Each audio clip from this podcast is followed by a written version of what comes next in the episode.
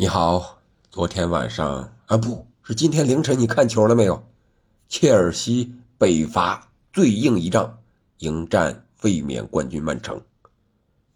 如果没看的话，我跟你聊一聊；如果你看了的话，也听我聊一聊这场比赛。比分先说，嗯，绝对没想到，什么样的比分？绝对是别墅靠大海的比分呀！如果你买对了这个赔率的话。我想，肯定是让你赚翻了天，四比四，你能想到吗？四比四的比分呀！切尔西的状态和如日中天的曼城遇在一起，碰出了本赛季最经典的一场英超之战——双蓝会。啊，咱们就聊一聊这场比赛，怎么就是四比四呢？先说首发阵容，这场比赛和上一场相比，切尔西人员变化不大。只是库库雷利亚顶替了应该是有伤在身的小将科尔维尔打了一个左后卫，其他的依然是常规的主力首发，因为他们是单线作战。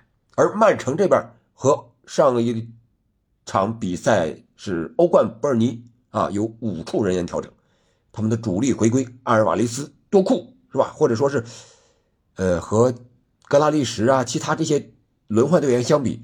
他们可能稍微更占有一定的优势，然后罗德里、碧玺搭档双后腰，后防线上由于阿克的临时受伤，阿坎吉是出现在首发位置上，这是五处人员的调整啊，其他的都是沃克呀、呃格瓦迪奥尔啊、埃德森呀，是吧？福登啊、哈兰德啊，这些没有什么样的变化。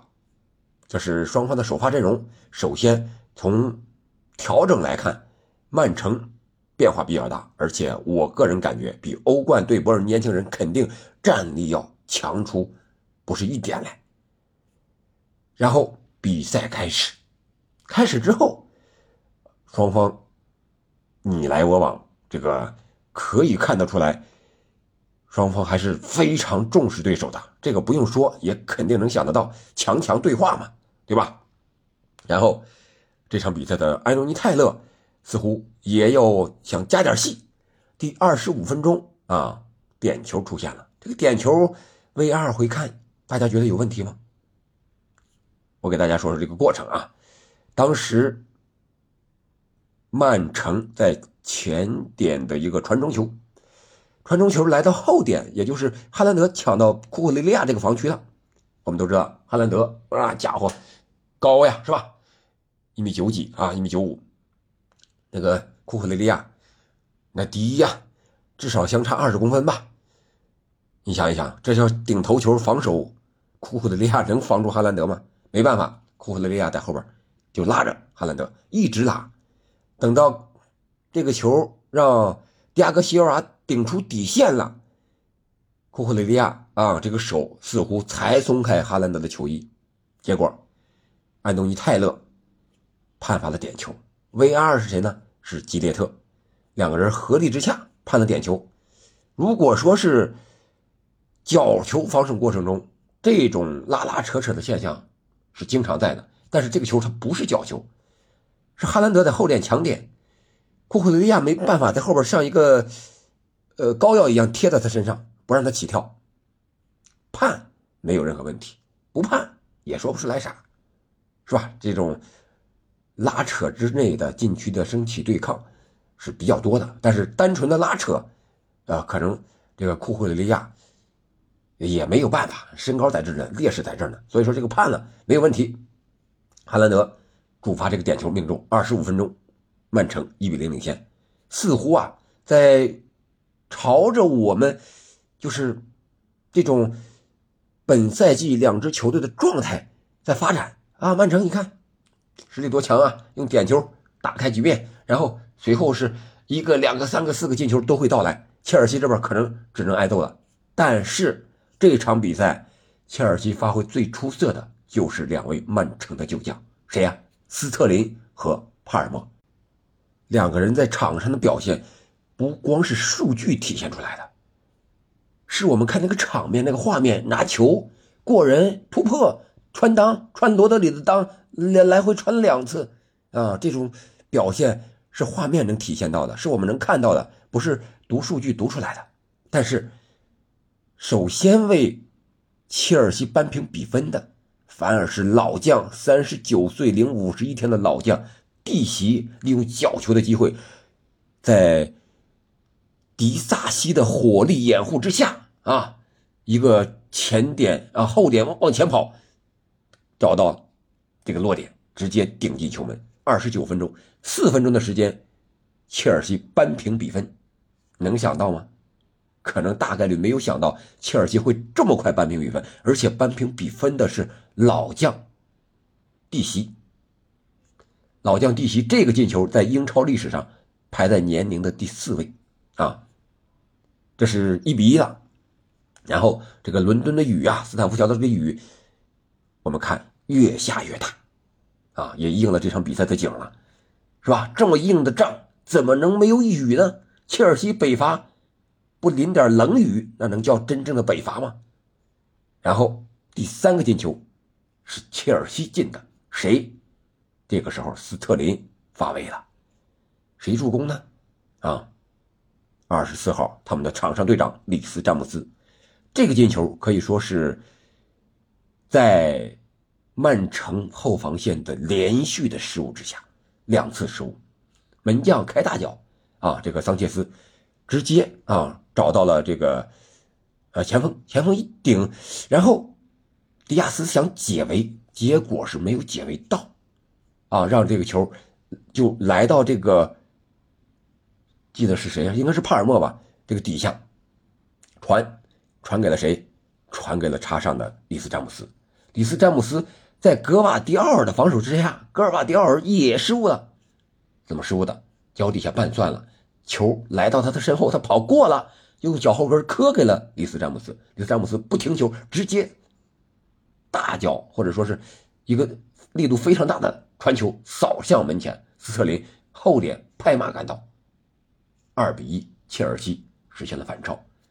这个进球功劳最大的就是帕尔默向前直塞那一下，还有斯特林抢点这一下，这是两个切尔西旧将的发挥。二比一，啊，这。嗯，这个切尔西主帅波切蒂诺竖起了大拇指，而瓜迪奥拉只能任着伦敦的冷雨浇着自己的光秃秃的头啊，在那儿冥思苦想和助教利略相应对策。好在曼城他就是曼城，强强在哪儿，稳稳在哪儿。落后的时候我也能处变不惊，这不。四十五分加一分钟，上半场伤停补时六分钟，伤停补时第一分钟的时候，同样利用角球的战术，阿坎吉头球破门。这个角球的战术可以说切尔西的防守有点松懈了。下上半场补补时刚刚开始啊，利用角球的机会，一个战术角球必须在他们进攻的左侧弧顶这个位置，左脚一个传中，然后。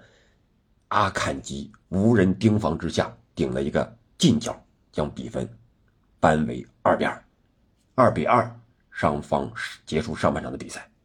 啊，这个非常的精彩，可以看出来这是一场精彩的进球大战、对攻大战。双方就是不设防，我倒要看看谁比我的火力更强，谁更能进球。啊，结果。二比二，感觉这个比分可以了吧，是吧？因为前两个赛季曼城都是击败切尔西，比分都是一比零啊，在英超。而这场比赛上半场就赶上了前两个赛季进球的总和。这还没完，下半场刚一开场，四十六分钟多一点点，哈兰德啊接到快速反击阿尔瓦雷斯的一个传球，铲射破门。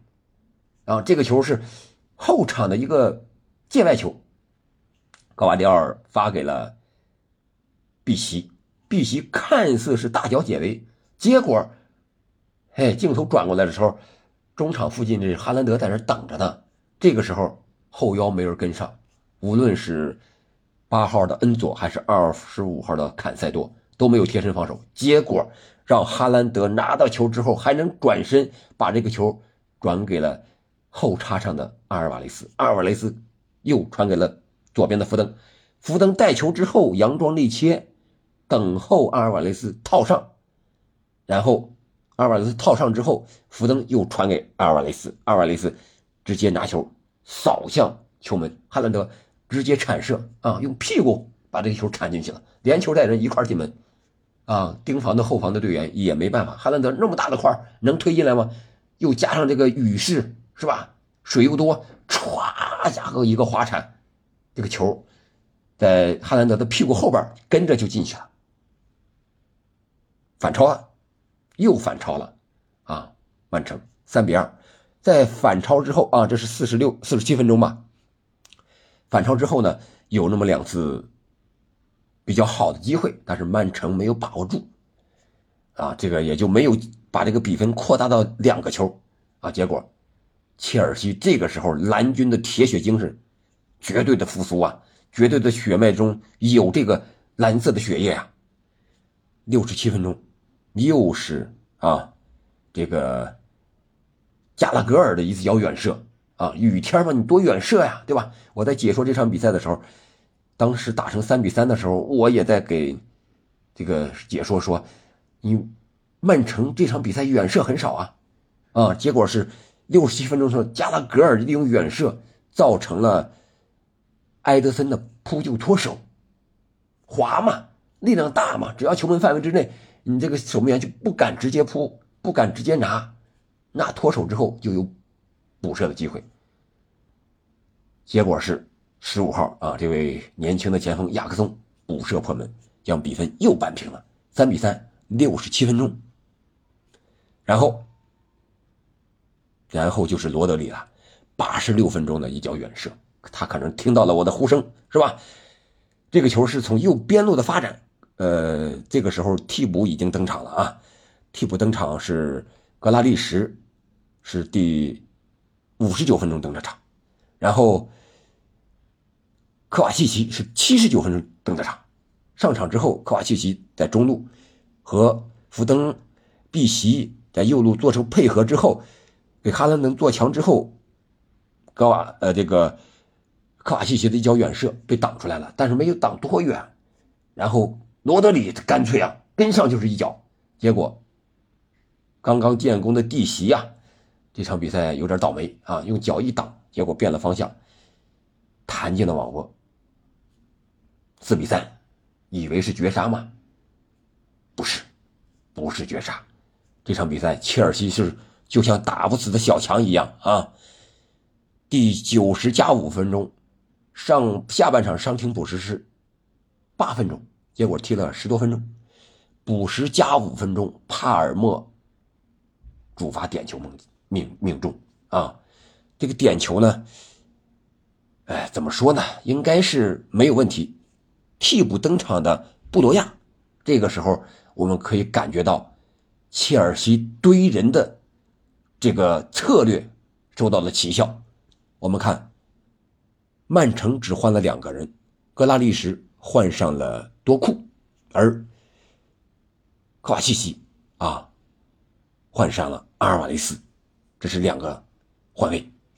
再想换人，进攻队员，我们看曼城的替补席没有了，只有一个小将鲍勃，其他的德布劳内还有伤在身，其他的基本是中后场的球员。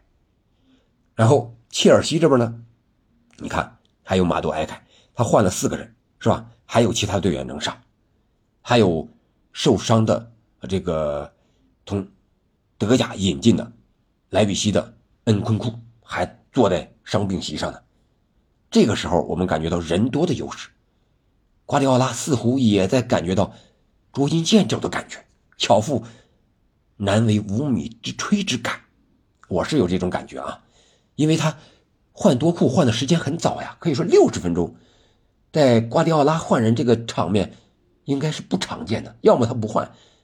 当然也有早换的时候，但是这场比赛，多库我觉得再给他十几二十分钟花费的时间可能会更好一点。但是恰恰是这个换人，呃，格拉利什也没有发挥太大的一个进攻上的帮助，所以最后比分定格在了四比四。那这场比赛呢，我个人感觉，首先切尔西这边打出了自己的一个东西。遇到强队绝对是更强，你看他本赛季面对 Big 六啊，曼城这是四比四打平了嘛，然后利物浦是一比一平了第一轮是吧？然后阿森纳是二比二平了，这前三目前热刺你第四四比一就把热刺给干了，是吧？然后北伐之路，呃，他是还有曼联、纽卡、布莱顿，他输呢是排在他前面的，现在他输谁了？输给维拉，输给西汉姆联了。这两支球队本场比呃本赛季表现的可以说是一个呃跌宕起伏的这么一个态势，可传统的 Big 六相比还有一定的差距。所以说在强强对话之中，我们可以看到切尔西的战力，这些球员硬碰硬打硬仗还没问题，或者说博切蒂诺现在已经慢慢的真正的融入了蓝军这个体系，而我们在从曼城的角度看呢，感觉。这个时候，你看阿克的伤病啊，斯通斯的伤病啊，在后防线上似乎给他们留下了隐患。你看，啊，卢文迪亚斯有失误，是吧？呃，这场比赛而且失误不止一次。然后前场呢，呃，攻击力想要调整的时候，人员又变动比较少，啊，这个是我们马后炮说的啊。在赛前，我觉得这个。从切尔西的这个战力上来讲，应该达不到这种战力，但是这就是强强对话，就是英超好看的地方，是我们喜欢的地方。赛后的点评，呃，瓜迪奥拉也说这是一个比较公平的结果吧，四比四，我觉得对于中立的球迷来讲是没有任何问题的，绝对称得上精彩和经典的比赛。呃，双方的数据上比也是不相上下，控球率。切尔西是四十五对五十五，稍微落后一点，但是射门数是十七比十五，还领先两次，射正数是九比十，可见这场比赛双方的这个进球效率非常之高啊。各方还错失了，啊，各错失了两次绝佳的机会。你看这场比赛有点球是吧？各一个啊，一头一尾，啊，这个裁判安东尼泰勒，我个人感觉这场比赛他吹的可以。那第一个球吹给曼城那个点球，这个吹了没有任何问题，你说不出啥来。你在毕竟在背后边拉人拉了那么长时间了，你不是拉一下松开了，你一直拖着哈兰德，人家起跳跳不起来，还拖着你起飞，你才把人球出界了，你才放开了。然后最后九十加五分钟，啊，又呃这个布罗亚制造这个点球，是这个呃。呃，卢本迪亚斯过来飞铲没铲到球，然后把这个人家的一条大腿啊，左腿挡在了这个你的身体外侧，那肯定是点球，也没有问题。所以说双方都说不出啥来。当然了，这个赛后刚一结束啊，这个波切蒂诺直接就要找这个安东尼泰勒理论，啊，可能有其他的一些判法，或者说最后时刻，呃，切尔西拿到球准备进攻的时候，他吹停了比赛，在。波切蒂诺看来，完成这次进攻可能会更好一点，是吧？呃，但是已经伤停补时到第一百分钟了，本来是补时到八分钟的，当然有这个点球的判罚，又耽误了一点时间。我觉得这场比赛完全是可以理解的。安东尼泰勒，呃，是可以的。这场比赛吹罚，我个人感觉双方应该挑不出什么毛病来。呃，作为一名球迷，也挺享受这样的判罚。啊，无论是你看，呃，一些个身体上的对抗呀，呃，还有一些个小犯规呀，安东尼泰勒都能把握的很好，控制了场上的节奏，啊，这就是这场比赛，我个人感觉是本赛季目前为止英超最经典的一场比赛。首先，比分上四比四，比分是吧？足够多，进球足够多，球迷看的绝对过瘾啊。然后，这个明星球员的发挥。哈兰德进两个，是吧？那边老将蒂西也有进球，呃，旧将，呃，是旧主啊，这个也有看点啊。斯特林、帕尔默，那有进球的，有点球的，都进球了，是吧？然后还有远射乌龙，啊，罗德里、蒂西乌龙，啊，这还有头球战术，呃，这个角球战术，两个队都有，各进一个。嘿，我觉得这场比赛挺有意思。啊，那这场比赛之后呢？曼城在积分榜上是领先排在并列第二的利物浦和阿森纳一分这样的话，赛程将近进行了三分之一，还不到啊，差那么一半场，积分差一分，这个争冠形势可以说是越来越扑朔迷离，越来越让大家猜不透。这就是英超的魅力所在。而切尔西呢，北伐之路也是上升了一位，来到了第十位。在开始之前介绍切尔西的时候，还是后半程的积分榜的第一名十一。这场结束之后拿到一分，已已经是来到了第十啊。曼城第一，切尔西第十，一个榜首，一个榜尾，当然是第一页的上半区的，好吧？这场比赛让我们看的是惊心动魄啊！凌晨十二点半开始的，看到将近两点半，大家都没有睡觉，非常非常的值得。好了。希望英超这样的比赛给我们中立球迷带来的更多这样的比赛。今天就聊到这儿了，感谢您的收听，我们下期再见。